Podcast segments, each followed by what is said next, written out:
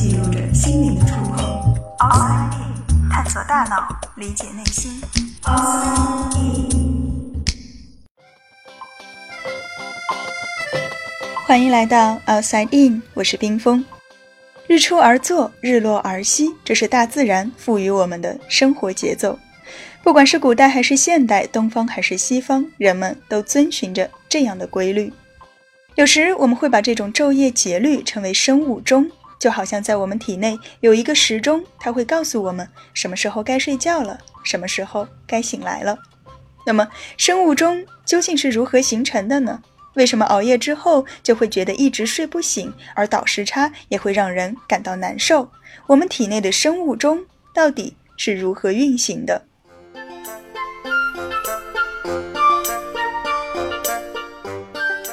如果我问你通常是什么时候睡觉的，也许你会说晚上十一点吧。那你是怎么知道是否到了十一点呢？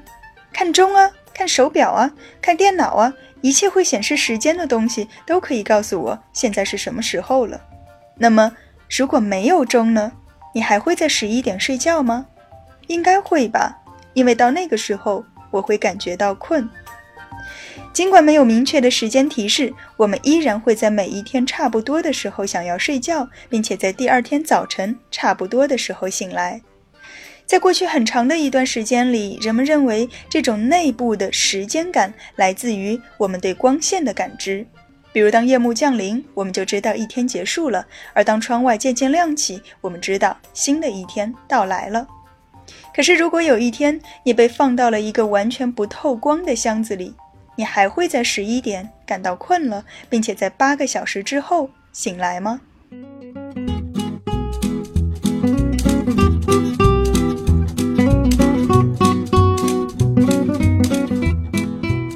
早在一九八四年的时候，科学家们就做过这样的实验。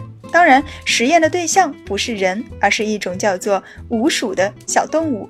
它和松鼠是近亲，却可以在空中滑行。研究者们将这个小家伙放在一个黑暗的笼子里，整整关了二十五天。结果发现，即便身处一个完全没有任何变化的环境中，它们依然表现出了规律的睡眠和活动。由此看来，光线似乎并不是形成生物钟的必要条件。那么，到底是什么在控制着我们的睡眠与作息呢？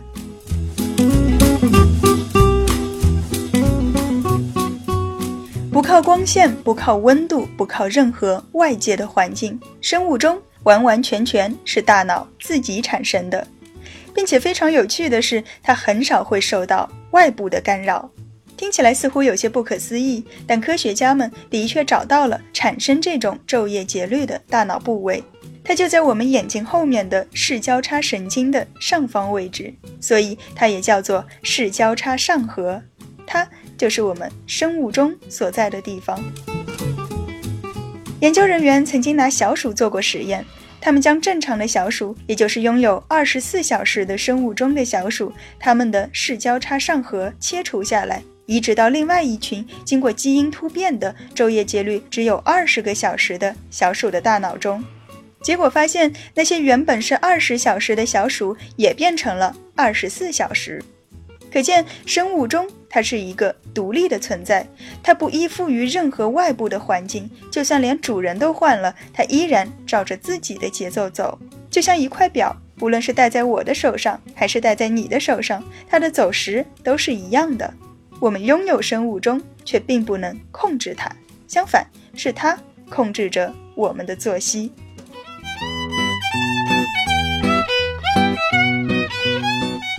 可能你会觉得这样的结论似乎与我们的经验并不一致，因为我们完全可以决定自己什么时候睡，什么时候起。比如上班上学的日子，我们可以每天早睡早起，而一旦到了周末，就会看剧看到深夜，而第二天睡到中午，和工作日完全不一样。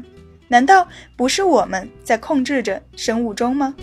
很遗憾，并不是，生物钟没有变，只是我们选择了不听话。当你在看剧的时候，你依然会在十一点感到有些困了。可是剧情好紧张，我不想放下。要不等这一集看完了再睡？于是我们摁掉了该睡觉的闹铃，无视了生物钟的提醒，而打乱生物钟的后果就是我们无法在原先的时间自然醒来，所以才会睡到中午。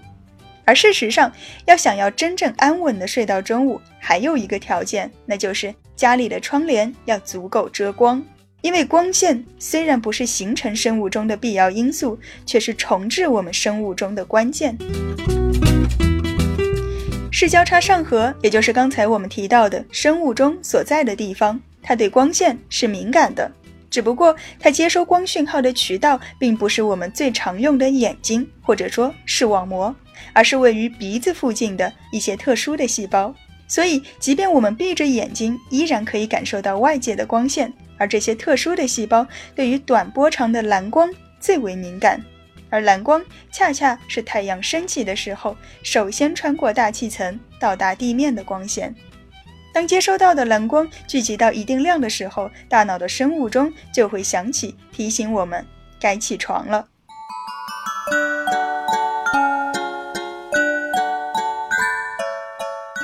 如果要赖床的话，最好选用遮光窗帘；而如果想要早起的话，记得在临睡前把窗帘拉开一条缝隙。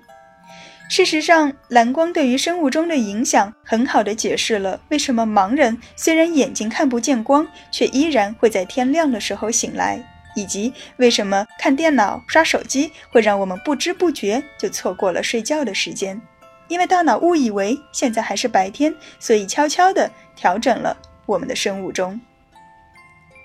和熬夜一样，倒时差也是因为我们内部的生物钟和外部的光线出现了偏差。而相比之下，如果我们是往西跨越时区的话，时差会更容易倒过来；往东飞，倒时差就会相对痛苦一些。这是因为往东走，相当于是我们的生物钟自然的被滞后了。明明已经到了睡觉的时间，可是我们还不觉得困。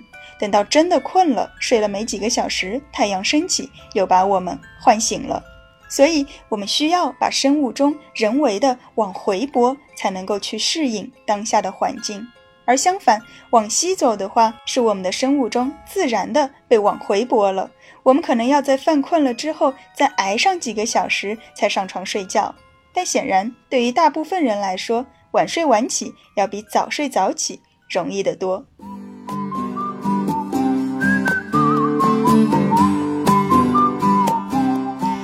所以别再熬夜了，因为要把生物钟往回拨，可比往前拨困难得多。很可能今天看剧看到一点，明天就会看到两点，然后越来越晚，好像也不会觉得困，可是白天却睁不开眼。那么有什么办法可以将生物钟重新调整回来呢？方法其实和倒时差是一样的，在白天我们可以去多接触阳光，而到了晚上该睡觉的时候。拉上窗帘，关上灯，放下手机和电脑，让自己完全沉浸在黑暗中。也许你会一下子睡不着，没关系，要相信你的大脑正在进行自我调整。两三天之后，你就会惊喜地发现，当窗外的阳光将你唤醒的时候，整个人也好像获得了新生。虽然没有光线，我们依然可以维持规律的作息。但光是我们重要的受食者，就像我们会对着电台里的整点报时来调整自己手表上的时间，生物钟也会借助于光的信息进行自我调整。而对于那些生活在海底、很少能够接触到光的海洋动物来说，潮汐是它们的受食者。事实上，不仅仅是动物，植物们也有生物钟。如果对植物的生活作息感兴趣的话，可以收听我在另外一档科普节目《原来是这样》里面的介绍，标题就叫做《植物的视觉》，或许它会让你重新认识植物的世界。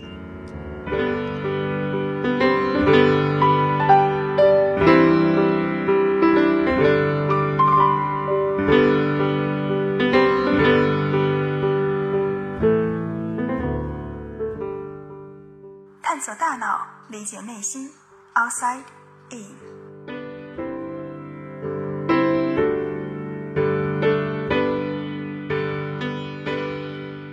刚才提到的原来是这样，是我参与的另外一档科普节目。